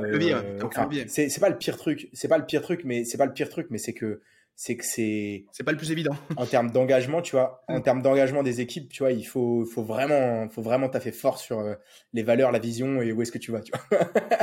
et, et, donc, on était déjà un peu traîné là-dessus. C'est sûr que tu vois, on a, nous, quand on est arrivé, on a eu des pètes. Hein. Enfin, tu vois, les, les, le moment où, tu vois, euh, enfin, tu vois, quand tu recrutes, les erreurs de recrutement au début, les, euh, tu vois, tu fais des erreurs de recrutement. On a fait, on a fait des erreurs de recrutement. Euh, la première fois que tu vas virer quelqu'un, enfin, tu vois, c'est des trucs, mec, c'est, c'est, c'est genre, c'est, je pense que tous les entrepreneurs en parlent parce que tout le monde en est tout choqué, tu vois. Genre, t'as les gens, ils, ils parlent souvent de, des fois, les expériences sont traumatisantes de se faire virer. Mais quand tu vires, c'est, c'est chaud aussi. Hein. Moi, je me souviens, la première fois que j'ai viré quelqu'un, j'ai pas dormi la nuit d'avant. Hmm. Je, j'ai connu ça. Euh, et, maintenant, ça va, mais tu vois, c'était les premières fois, c'est, c'est, chaud. Et donc, euh, tu as pas mal de trucs, tu as pas mal de. Nous, le, le, le truc au niveau management, tu vois, enfin, il y a. Nous, tu vois, on a, on a, créé une boîte, je pense, avec Max et, une culture qui est très, euh, très flat. Donc, déjà, ça facilite beaucoup de choses. enfin, ça facilite sur plein de sujets, parce qu'il y a plein de sujets qui s'autogèrent. Mais par contre, quand ça part en cacahuète, ça part en cacahuète. Dans le sens où, euh, quand tu as une structure flat, tu vois. Genre, nous, moi, déjà, bon, déjà, euh, j'aime pas euh, du tout les entrepreneurs, tu sais, qui disent, ouais, la famille, le machin. Moi, j'ai fait, j'ai mis un point d'honneur à jamais appeler Sparkmate la famille et à dire, et à dire aux gens, on peut être potes, on peut, tu vois, tu vois, nous, on va faire du ski ensemble, on va en trip ensemble. Enfin, tu vois, on fait, on fait plein de trucs, tu vois, on fait du wakeboard, tu des mecs qui vont faire du wakeboard. Là, tu vois, vendredi, vendredi, je sais que tu vois, l'équipe de Paris, ils sont partis, euh, ils sont partis faire un paintball, tu vois, ensemble. Enfin, tu vois, il, y, a, un vrai truc, tu vois, de, il y a une vraie atmosphère, tu vois, euh, pote, euh, tout ça. Mais du coup, vu que tu as des liens qui sont vachement proches, bah, en fait, quand tu vires quelqu'un, ça pose beaucoup, beaucoup, beaucoup, beaucoup de questions. Tu vois, genre, c'est, c'est genre, c'est genre, ouais, mais pourquoi on l'a viré? Il était cool. Mais ouais, il était cool. Ça veut pas dire que parce qu'il était cool, il était bon hein, dans son job, tu vois. Et, et donc, du coup, des fois, tu as, des sujets comme ça. Donc, euh, quand, euh, quand tout va bien, je pense que, tu vois, nous, notre boîte, en temps normal, ça se passe beaucoup mieux que la majorité des boîtes. Parce que, euh, tu vois, moi, je, traque jamais les gens, tu vois, même en, termes de d'expense policy, tu vois, ils ont tous accès aux cartes de la boîte. Et en gros, je leur dis, faites les dépenses que vous voulez à partir du moment où elles sont justifiées. Et, euh, ramener des factures pour pas que le comptable me prenne la tête, quoi. Mais c'est tout. Voilà, c'est ça, c'est ça. Voilà, on a eu un petit. mais, euh, mais ouais, ramenez les, ramenez les factures et, euh, et, et, faites les dépenses à partir du moment où elles sont justifiées. Et donc, tu vois, au jour le jour, c'est, c'est très relax pour, tu vois, pour un entrepreneur comme moi. J'ai, j'ai très peu de, j'ai pas besoin, tu vois, d'avoir, j'ai pas mis en place de système de contrôle. Je suis pas derrière le cul des gens. Mais en fait, le problème, c'est que quand t'as pas un truc comme ça, quand tu quand en tant qu'entrepreneur, tu te rends compte d'une connerie, en général, tu te rends compte c'est un peu trop tard. Et, euh, et, du coup, en fait, quand ça part en cacahuète, ça part en cacahuète fort, tu vois. Donc, euh, donc c'est un peu le, c'est un peu le sujet. Euh, c'est un peu le sujet. Après, vu que je, je, pars du principe aussi, tu vois, quand je recrute que je recrute pas des connards, en général, on a, tu vois, même quand on vire des gens, en fait, en général, ça se passe quand même bien. Genre dans la majorité des, en tout cas maintenant sur les dernières fois, ça se passe quand même très bien, tu vois. Genre tu viens, t'expliques, tu... tac, tac, tac, tu vois. Et, et je pense avec Max aussi, tu vois, on a fait des on a appris de nos conneries, tu vois. Mm. Genre, euh, on a appris, tu vois, euh, typiquement à un moment, tu vois, on avait, on avait commencé à mettre en place des one-one, des one-one avec les, la team. Moi, ça me saoulait de prendre les one-one parce que des fois, en fait, tu avais des mecs qu'on n'avait pas besoin. Du coup, j'ai dit, euh, bon, les one-one, maintenant, il n'y a plus de one-one. enfin, il n'y a plus de one-on-one prédéfini. Vous les demandez quand vous en avez besoin. Si vous en avez besoin d'un par semaine, il y en a un par semaine. Mais en fait, les gens le demandaient pas, tu vois. Mm. Et, et du coup, en fait, on s'en était pas rendu compte, mais en fait, graduellement, en fait, tu, tu, tu, tu pars vers un truc qui, qui, qui, qui, qui enfin, tu as, un truc qui se nécrose un peu. Donc, tu vois, ça, c'est des trucs, euh, tu t'en rends pas compte, en fait, en tant qu'entrepreneur, mais le one-on-one pour, un de tes, pour, pour tes teammates, en fait, c'est sûrement le moment le plus important, en fait, tu vois. C'est 30 minutes, euh, pour toi, c'est 30 minutes, c'est un meeting euh, tranquille, tu vois. Mais pour lui, c'est les 30 minutes, tu vois, de son Ouais, mois, tu vois. Mm. Enfin, tu vois ce que je veux dire? Genre, euh, et surtout quand les mecs carent à propos de leur job, tu vois. Et en fait, des fois, euh, t'as beau avoir la structure la plus flat, nous, tu vois, enfin, tu vois, on a la, vraiment, je pense, tu vois, en termes de, de, de, de, de, de proximité avec nos teams, je pense qu'avec Max, je pense que tu peux difficilement faire mieux. Mais c'est pas pour ça que les gars vont, vont penser forcément, tu vois, t'as beau discuter tous les jours, mais le fait de dire, bon, il faut qu'on fasse un one-on-one tous les deux, bah, en fait, des fois, t'en as plein qui vont pas avoir, qui vont pas oser. Même t'as beau être super proche avec, Mm. avec n'importe, avec tous tes teammates, t'en as plein qui vont pas oser, quoi. Mais euh, je suis 100% d'accord. Et le, et, et, et le, quand tout à l'heure tu parlais du truc de la famille, ça me parle beaucoup ce que tu dis parce que là je viens de réaliser un truc, c'est que très souvent les gens qui utilisent le mot famille pour parler de leur boîte, c'est parce qu'ils veulent dire en fait qu'ils ont une organisation hyper horizontale, etc. En l'occurrence, il prend l'image de la famille et la famille, il n'y a rien de plus vertical comme organisation. de ouf, de ouf. ça tu respectes le grand-père ou pas hein. Quand le grand-père il parle à table, tout le monde Ah s'arrête. hein. Euh, Puis en plus, alors moi, pour le coup, euh, désolé aux progressistes, moi je fais partie des gens qui veulent que ça reste comme ça. Donc en plus de ça, euh, mais euh, pas forcément d'avoir que des connards, tu vois. Tu peux aussi avoir des gens très bien euh, euh, qui, qui Ouais. ont un, qui ont euh, hiérarchiquement un rôle, un, un rôle. Ouais. Tiens, enfin moi, c'est pour moi c'est complètement ok. Et euh, donc ouais, non, je suis 100% d'accord avec toi. Euh, ce que j'aime bien dans ton approche, c'est qu'il y a, il y a- bah, pour le coup, euh, tous les trucs bullshit, tu, tu nous as défoncé un par un, tu vois, les trucs bullshit. Ça, ça Ouais, m'a moi, je suis- bien, tu vois. Moi, moi, je suis un peu cut de crap. Hein. non, très très bien. Non, je, je suis 100% d'accord. Moi, le- le- le- l'expérience la plus violente de ma boîte, ça a été, ça a été de, de- de devoir euh, licencier mes- mon personnel. En plus, pour le coup, je l'ai fait, euh, je l'ai fait pour des raisons de, des raisons euh, administratives, tu vois. Genre, on a eu un, on a eu un, un cut de, on a eu un imprévu, et, euh, et du coup, en mode, les gars, dans trois mois, il y a plus de cash, quoi. Et donc, euh, et donc voilà. Après, euh, après, ça s'est fait proprement, et aujourd'hui, on bosse tous ensemble d'une manière différente, mais, mais, euh, Mm. mais, mais, mais ouais, ça a été de loin le plus, Mm. le plus violent. Et, et- et- Mais je pense que quand c'est administratif, c'est limite. Enfin, quand c'est administratif, c'est plus simple, hein, quasi. Enfin, quand c'est un, quand c'est économique. tu peux te dédouaner. Tu peux te dédouaner. Ouais. Bah ouais. Ouais. Parce que en fait, quand il faut que tu regardes les- la personne dans les yeux et tu dis désolé, mais en fait, t'es pas bonne pour Sparkmate, t'es pas bon pour Sparkmate, ça va pas. Là, c'est chaud, tu vois. Ça Genre, quand tu regardes la personne et que tu lui dis, tu, en gros, tu la regardes dans les yeux en lui disant désolé, mais en fait, euh, non. Tu vois. Et, et en fait, c'est chaud. hein. Ça, ça, moi, j'ai trouvé, je trouvais ça le pire parce mais c'est faut- sa responsabilité d'être bon. Tandis que c'était ma responsabilité de trouver du cash pour faire tourner la boîte. Ouais, ouais. Mais dans un autre sens, tu vois, moi je l'ai pris comme ça, en mode, euh, moi je l'ai pris dans un mode, euh, c'est moi qui ai foiré parce que c'était ma responsabilité de t'amener au niveau, tu vois. Ok, je vois le truc, ouais, très bien. Et tu, tu vois ce que je veux dire? Et moi, moi ça va, ça m'a vraiment, je l'ai fait. Tu vois, je l'ai fait, je l'ai fait plusieurs fois, tu vois, d'avoir viré des gens et c'est en général, ouais, c'est, c'est des, enfin ouais, c'est des tough discussions, quoi. Genre, c'est, Mm. c'est, c'est, c'est, c'est lourd comme, euh, c'est lourd comme truc, tu vois. Ouais, ça, ça me parle bien. Et, euh, tout à l'heure, tu parlais aussi euh, de d'avoir euh, que même si tout s'automatise, euh, bah en fait le quand ça déraille, ça déraille fort. C'est aussi un constat que j'ai fait dans Mm. ma boîte, que en fait les choses qui me prennent le moins de focus au quotidien, quand elles commencent à merder, elles ont un impact qui est beaucoup plus qui est beaucoup plus Mm. grand sur tout le reste que les choses sur lesquelles j'ai un regard parce que bah, forcément je suis plus en réaction, je suis plus proche du, je suis Mm. plus proche du problème parce que je le vois arriver, etc. Mm. Euh, toi, tu en parlais d'un point de vue, je crois, plus managérial. Moi, j'en parle en termes de, de focus de projet. Et, euh, Mm. et ça, aujourd'hui, moi, c'est un vrai sujet dans ma boîte. Ouais, c'est dans, dans le sens. euh, ouais. C'est vrai que c'est vrai que moi aussi sur certains projets, tu vois, la chance que j'ai, c'est que je pense que nous on a un modèle opérationnel qui est quand même euh, genre strong, genre parce que en fait, si tu regardes euh, Sparkmate, c'est 30 people, un peu moins maintenant, parce qu'on vient, on vient de fermer un bureau, donc tu vois, je crois qu'en ce moment, je sais même pas le compte exact, mais je crois qu'on est 26, je crois. Mm. On, a fermé, on avait un bureau à Bucarest qu'on a, qu'on a fermé, l'équipe est partie. est partie euh, on, a, on a splitté le bureau, on leur a laissé le bureau. C'était mauvais, fo- mauvais focus pour nous, enfin, tu vois. Euh, ça me prenait autant de temps de closer un client là-bas, mais sauf que je closais quatre fois moins cher qu'à Hong Kong, tu vois. Donc, euh, et nous, on s'est toujours refusé de faire de l'offshore outsourcing, tu vois. Ce que toutes les boîtes font quand elles se mettent à, à l'étranger. Bref, anyway, on a hum, sur, euh, sur tu vois, les, les, les 25 personnes de Sparkmate, il y en a qu'une qui fait pas d'ingénierie au jour le jour. Enfin, il y en a deux. Moi et ma bras, enfin, ma bras droit et moi, tu vois. On n'est que deux. Donc, en fait, on a un modèle opérationnel où tous les autres, c'est, ils font. bon, vu que nous, nous le, la tech, c'est les, le, les opérations chez nous, tu vois. Et, euh, et, donc, en fait, on a un modèle où euh, bah, on est super strong au niveau opération. Parce que si tu réfléchis, tu as 90% de ta boîte, plus de 90% de ta, 95% de ta boîte qui est dédiée aux opérations, tu vois et euh, enfin 90% de ta boîte qui est dédiée aux opérations.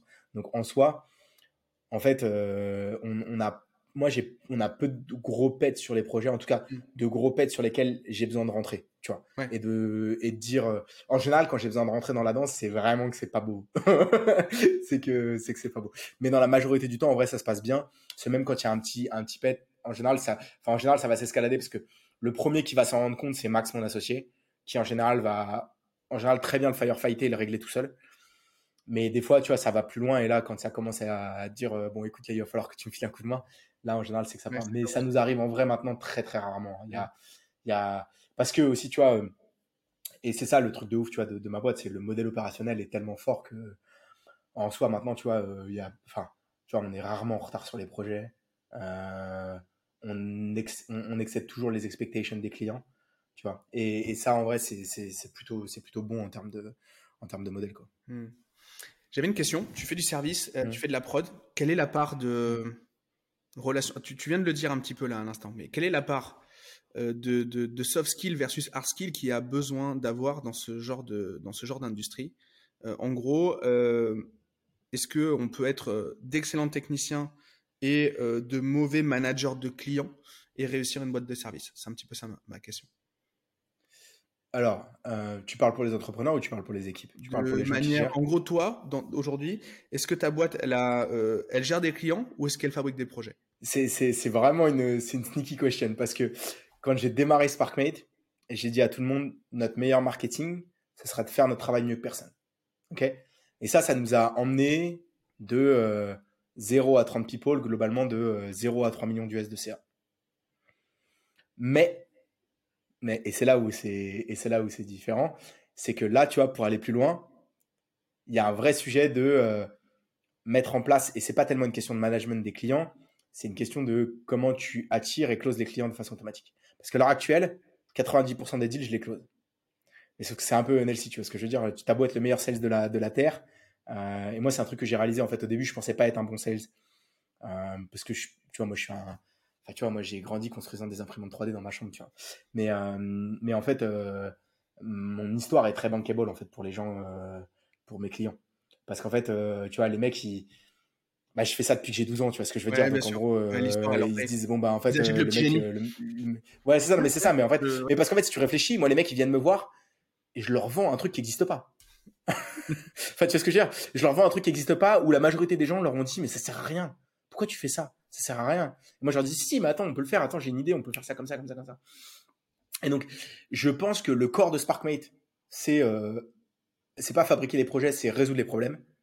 Ça, c'est vraiment, enfin, tu vois, on résout via de la technique, mais en fait, on résout des problèmes business toute la journée. Et donc, on a vraiment, on a une culture très euh, entrepreneuriale de l'ingénierie, tu vois, hmm. où euh, on va vraiment, tu vois, être, on est très pragmatique, down to earth, on pose les questions. On pose, c'est simple, quand les gens commencent à travailler avec nous, il n'y a pas de cahier des charges. Alors que la majorité, tu vois, les gens pourraient nous appeler bureau d'études et nous dire, bah tiens, je vous envoie un cahier des charges. Moi, quand un cahier des charges, je lis pas le cahier des charges. Je leur dis, non, mais juste, viens, on discute et tu m'expliques ce que c'est, ce que tu essayes de faire, tu vois. Et, euh, et, et, du coup, au niveau du, au, niveau du business, là, pour les prochaines étapes de, de SparkMate, je pense qu'il y a vraiment un sujet de euh, comment euh, tu, enfin, tu fais en sorte que tous les projets, sans que Max, parce que Max, mon associé, euh, touche encore sur beaucoup des projets, comment tu fais en sorte de bien avoir processisé de manière à ce que ça sorte toujours de la même manière. Hmm. Il c'est en fait, il faut industrialiser le process, tu vois ce que je veux dire? on a, là pour moi, c'est beaucoup. Euh, enfin, c'est industriel parce qu'il y a beaucoup d'automatisation. Nous, on a, on a industrialisé tout ce qui n'était pas core business, tu vois. Donc, euh, mais mais on a industrialisé pour Spark, enfin pour Max et moi, tu vois. On n'a pas mis au step, tu vois. On a tout automatisé pour nous. Tu vois, on envoie encore, euh, même si on n'a plus rien à faire et qu'on clique sur envoyer les factures et s'envoyer les factures à tout le monde c'est pas encore notre équipe qui le fait. Tu vois ce que je veux dire Mais sur le point, mais quand tu as une boîte de conseil avec les fondateurs qui font, euh, qui, qui, font le conseil, moi j'ai eu le cas hein, personnellement, euh, au moment où tu fais rentrer d'autres consultants, euh, tout ce mmh. que tu fais de manière intuitive, bah, en fait, c'est hyper subtil. Et donc, du coup, ça, c'est très compliqué à processer. Ça, ça, a été ça notre enjeu. Ça a été ça notre enjeu. Donc, je le vois d'un point bah, C'est comme un resto. Hein. C'est comme, un, comme dans un resto. Tu sais, euh, on dit, tu sais, euh, the owner make the beer taste better, tu vois. Mm. Dans le sens où, enfin, tu vois, genre, c'est quand c'est le chef qui te sert la bière, euh, enfin quand tu vois quand c'est le quand c'est le patron du bar qui te sert la bière, la bière a la meilleure goût, tu vois. Hmm. Je bois pas d'alcool, mais euh, mais je, peux imaginer que la bière a la meilleure goût, tu vois. mais euh, mais c'est comme tu vois, c'est comme si quand c'est quand le chef il vient il vient t'amener ton plat à table au resto, tu vois. Enfin tu vois ce que je veux dire, c'est et du coup t'as un vrai sujet de t'as un vrai sujet comme ça de, de comment un t'engages les, les, teams. Nous c'est un vrai sujet aussi qu'on a, tu vois, c'est toutes les équipes elles ont elles ont des parts au capital de la boîte, tu vois donc on essaie d'engager ça de plus en plus, de faire émerger des leaders. Nous, on a un vrai sujet là-dessus. C'est comment tu fais émerger des leaders. Et c'est plus qu'une question de plus qu'une question de de people en recrutement, de tout ça, c'est parce que tu pourrais recruter un c'est plutôt en interne comment tu fais émerger des leaders. Et c'est un vrai sujet avec Max sur lequel on essaie de se poser. C'est dur hein, parce que c'est un sujet où intuitivement nous on s'était dit bon faut leur laisser de la place. Donc on s'est globalement barré des opérations avec Max en laissant euh, entre guillemets les leaders émerger. On faisait juste des passes D à, toutes nos équipes. Mais en fait, faire la passe, ça fait un bon buteur, mais ça fait pas un meneur de jeu. Mm. Tu vois ce que je veux dire? Donc euh, comment tu, enfin, tu vois comment tu fais, enfin comment tu crées des capitaines, tu vois? Comment tu crées 3, 4, 5 capitaines dans l'équipe, tu vois? C'est chaud, hein, c'est très très compliqué. Et euh, là, ma, réponse, c'est de dire, faut passer plus de temps avec les gens que tu veux désigner en tant que capitaine. Tu vois. Mm. Qu'ils te suivent et qu'ils te shadow sur tout ce qu'ils font. Quoi. Moi, j'ai une croyance. Enfin, c'est il y a des mecs que tu peux faire euh, que, tu, que tu peux faire évoluer. Il y en a d'autres qui évolueront juste au moment du mercato aussi. J'ai quand même cette croyance là. Qu'en fait, c'est quand tu changes de boîte, hmm. quand tu changes de boîte, qu'en gros tu changes de statut. Euh, parce qu'en fait, tu recrées hmm. une histoire. Tu sais, c'est euh, hmm. et, et, j'ai une croyance là-dessus, mais j'ai jamais vécu autre chose. Donc, j'ai jamais vu quelqu'un qui prend vraiment le lead, qui démarre d'en bas et qui prend le lead, qui franchit les étapes et qui et qui a pas cette historique derrière lui relationnel en termes de, de de statut dans la boîte, etc. J'ai jamais vécu ça, mais euh, mais, euh, mais en tout cas, euh, hmm. en, tout cas, je, ça doit être possible. Hmm, c'est pas con ça, hmm. c'est pas con, ouais. c'est pas con, c'est pas con. Au rugby, Toi, tu penses c'est un sujet de, tu penses c'est un sujet de changer de changer de position quoi. Ouais, de statut. C'est vraiment d'étiquette. Ouais. Et je, j'ai tendance à croire. Parce que nous on a fait, nous on a fait une boîte sans étiquette. Hein. Tout le monde a le même titre dans la boîte, donc c'est un peu compliqué. Ouais, mais t'as, un statut social. T'as un statut social dans la boîte. Ouais. Non, c'est sûr. Euh, euh, enfin, c'est obligatoire, de manière, euh, enfin, c'est induit quoi, tu vois. C'est, mmh. et, je le vois. Enfin là, tu vois, j'accompagne, j'accompagne différentes boîtes, et là, en ce moment, j'ai un mec qui est un excellent marketeur et qui est devenu head of growth dans une boîte, dans cette, dans cette même mmh. boîte. Il est passé du rôle d'exécutant au rôle de manager.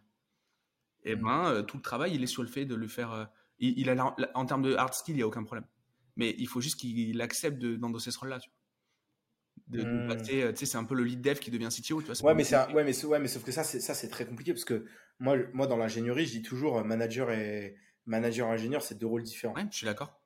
Dans le, mais, mais, mais, et je suis pas sûr que c'est d'ailleurs moi une des grosses critiques que je fais des boîtes, c'est qu'il n'y a pas de, en fait, il n'y a pas de path to growth, enfin, tu sais, de, je sais pas comment on dit, de. Oui, de chemin pour, euh, oui, de, de, oui, je vois très bien. De, de, de chemin. pour grandir. Enfin, tu vois, de Bref, il n'y a pas de pass to growth, désolé pour l'anglicisme.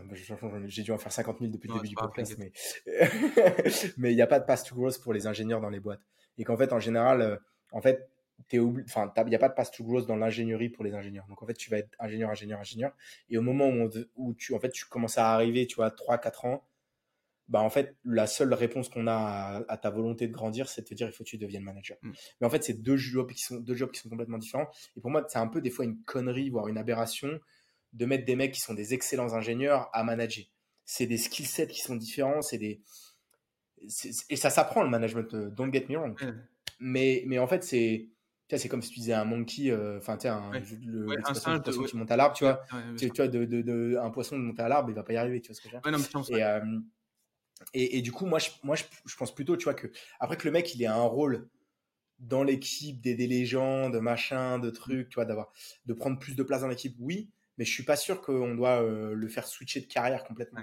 Je pense que pour lui, c'est pas forcément le truc qui va le faire grandir le plus possible. Mais tu sais, il y, euh, y, a une blague interne chez Google euh, où les, bon, en fait, nous on s'en rend pas compte, mais en fait, technologiquement, Google, les managers pètent des plombs, vraiment, parce qu'en fait, les équipes tech quand tu es un bon tech, au bout d'un moment, tu deviens manager. Et donc, Mm. donc tu, tu montes, tu montes, tu montes, tu montes. Et quand tu es vraiment bon, à ce moment-là, tu deviens manager, donc tu ne fais plus le truc en question. Et euh, par contre, tu as le niveau de conscience nécessaire pour te rendre compte que ce, que, ce qui est exécuté en dessous, c'est de la merde. Puisque toi, tu fais partie des bons Mm. qui le faisaient à l'époque. Et en fait, les managers sont tous en dep, en dep ceux qui managent les équipes techniques, parce qu'en fait, il n'y a pas Mm. de, bons, de bonnes personnes, puisqu'en fait, il n'y a que des juniors. Mm. Tu as toujours que un renouvellement de juniors Bah, dans l'équipe tech. Et c'est exactement ce que tu dis là, j'ai l'impression. C'est l'explication, c'est toutes les boîtes. Toutes les boîtes de conseil, c'est ça. Toutes les boîtes de conseil, c'est des juniors qui exécutent les trucs. Et, euh, et moi, je te dis, on met des vitesses à. on met- on- enfin, parce qu'en fait, on a des gars qui euh, restent dans la tech et qui défoncent à fond. Et en fait, euh, quand on arrive et qu'on est mis en compète face à des mecs qui sortent d'école, Hmm. et tu vois, j'ai rien contre les gens qui sortent d'école. Moi, je recrute énormément de gens qui sortent d'école, mais ils prennent six mois de formation quand ils rentrent chez nous, tu vois. Et, euh, et on leur dit, tu as six mois pour. De... Tu fais pas de client pendant six mois, tu as six mois pour devenir le meilleur de la boîte sur ton sujet, tu vois. Et après, derrière, on les rentre petit à petit et, et ils sont toujours adossés avec quelqu'un. Donc, il y a vraiment un espèce de truc comme ça qui se fait.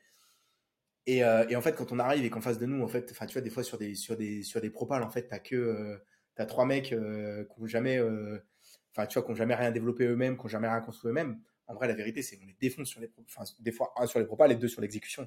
Ouais, clairement, mais c'est ultra, c'est ultra intéressant. C'est contre-intuitif. Mais ça, c'est toutes les boîtes tech, c'est comme ça. Toutes les boîtes tech, c'est comme ça. Donc la solution, c'est quoi? Alors, comment on propose une avancée de carrière à un mec, à un mec qui est bon dans la tech?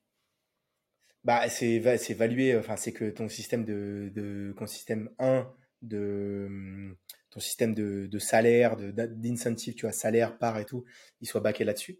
Euh, et deux, ouais, c'est comment tu reconnais le, le travail qui est fait, euh, qui est fait et comment tu permets à ces gens-là de continuer à se former et continuer à grossir dans, dans ton, dans ton truc et toujours apprendre des trucs nouveaux. Donc, il faut leur donner des challenges tech de plus en plus gros, tu vois. Très bien, très clair. Ben, merci beaucoup pour tout ça. La suite maintenant pour, euh, bah, pour ta boîte, pour toi, c'est quoi? Comment Qu'est-ce qu'on peut te souhaiter? Euh, écoute, euh, la suite, euh, la suite, bah, on va, on va continuer déjà un à faire euh, parce qu'on est encore euh, très petit et, je pense qu'on a encore une grosse marge de progression sur euh, sur ce qu'on fait. Mais euh, mais à moyen long terme, je pense qu'on va on va se transformer en un studio. Enfin, j'aime pas le mot studio parce que enfin, je trouve c'est un peu en général les, les studios font un peu de la merde, tu vois. À part euh, à part eFounder euh, qui fait vraiment des trucs bien, mais la majorité des, studios. On va se faire dépenser par Blondie général. là, si tu dis ça. Dis pas ça. Nous Blondie, je l'aime bien aussi. Blo- Blo- Blondie, je l'aime bien aussi. Donc, euh, non, mais, euh, mais, euh, mais j'ai- j'aime pas trop, j'aime pas trop le mot studio, mais, mais en fait, le truc, c'est, euh, c'est de dire, euh, bah, comment, au lieu de lancer les boîtes avec, enfin, en mode service, pourquoi on lance pas les boîtes nous-mêmes, tu vois. Parce que, à l'heure actuelle, c'est bien, c'est cool, tu vois. Ça fait du cash, euh, on apprend bien, on, euh, enfin, tu vois, notre, notre boîte, elle tourne bien, on, on a des clients qui sont ultra satisfaits on fait du cash, mais le problème, c'est que il y a un moment où on va plafonner, tu vois. Genre là, nous, on, on, on- facture, tu vois, euh, on facture très très bien. Et je me dis, ça va être dur de commencer à facturer plus haut, tu vois. Et donc, comment tu fais, euh, comment tu es incentivé au long terme, comment tu crées des assets long terme? Et du coup, je me dis, on va juste créer les boîtes nous-mêmes, tu vois. Hmm. Et cofonder les boîtes avec les gens.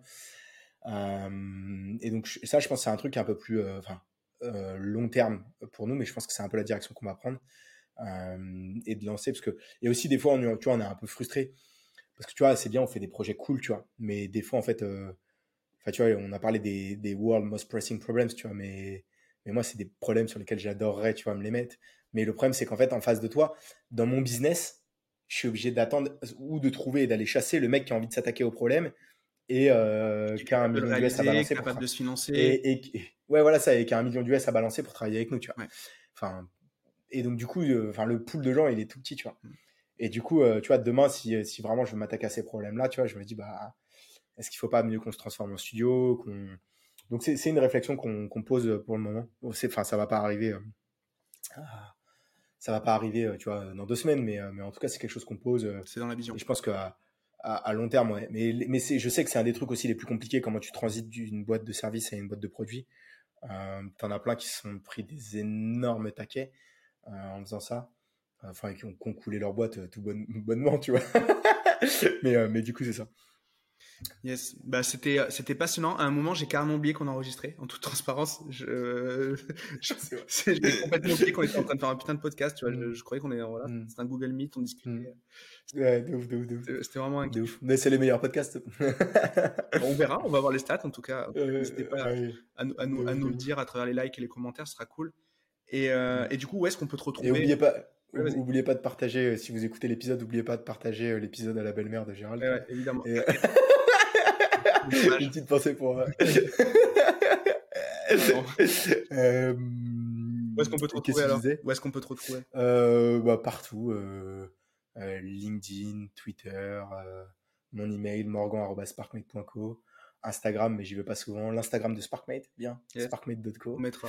Euh, ouais, ouais, un peu, un peu partout. euh, LinkedIn, Twitter. euh, j'aime bien. euh, J'aime bien Twitter, je mets des conneries sur Twitter en général. LinkedIn, j'essaie de keep it pro parce que c'est comme ça qu'on acquiert nos clients. Et, euh, et euh, enfin, je dis keep it pro, mais je, peux, je mets quand même des conneries. Mais Twitter, je mets quand même beaucoup plus de conneries que, Ouais. que, que ça. Je suis en gros kiff sur Twitter depuis que depuis qu'Elon a récupéré Twitter. euh, je- la majorité des gens disent que Twitter est devenu, est devenu, est devenu nul depuis que depuis qu'Elon a repris Twitter. Moi, je trouve que Twitter est devenu mieux. Donc, euh, Bah, écoute, moi, j'ai pas de, j'ai pas de comparatif. J'ai jamais été, euh, jamais été fan de, de cette plateforme. J'ai jamais passé le, le, le pas. Après, moi, j'essaie d'être le moins possible sur les réseaux. euh, et en plus, euh, mais enfin, ouais. j'y suis déjà beaucoup trop. Donc, enfin, dans tous les cas, Ouais. ce sera toujours. Moi, ce que je te disais, ouais, je, passe, je passe pas trop sur Instagram. tu vois, je vais sur Instagram. là, je crois que la dernière fois, je me suis connecté sur Instagram, c'était il y a trois mois, je crois. Ah ouais. Deux mois, deux mois et quelques, ouais. Que je mets, en fait, je mets, je mets une update. euh, je mets une update tous les. Au début, essayé de faire tous les mois, mais maintenant, en fait, euh, je- là, je viens de tilter que j'avais oublié, d'update pour la famille, les potes, tu vois, qui sont euh, avec qui, tu vois, que je vois- que je vois plus souvent. C'est quand même un bon, un, un bon truc quand même d'Instagram, c'est ça, tu vois, c'est de, de pouvoir updater les gens. Mais du coup, euh, vu que j'en avais marre en fait d'aller sur Instagram, de voir euh, tout le bullshit qu'il y a, tu vois.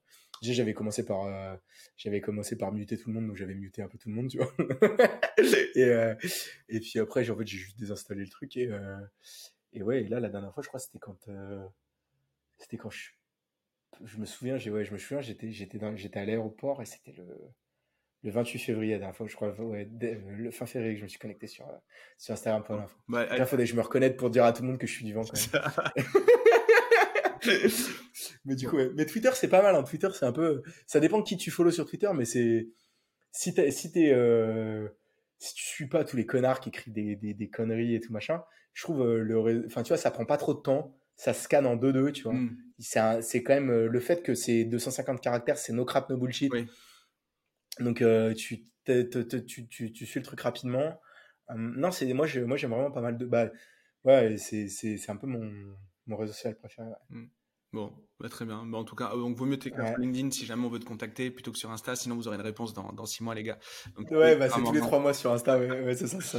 Tous les trois mois sur Insta. Mais, euh, mais ouais, sinon, Twitter. ouais. Le vrai, le mieux, c'est mon email.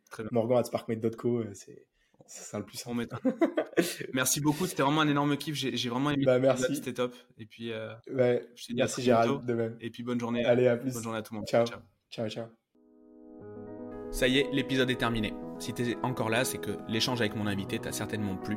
Et la meilleure façon de le remercier, de me remercier, c'est de nous mettre un like ou un commentaire sur YouTube, ainsi que 5 étoiles sur Apple Podcast.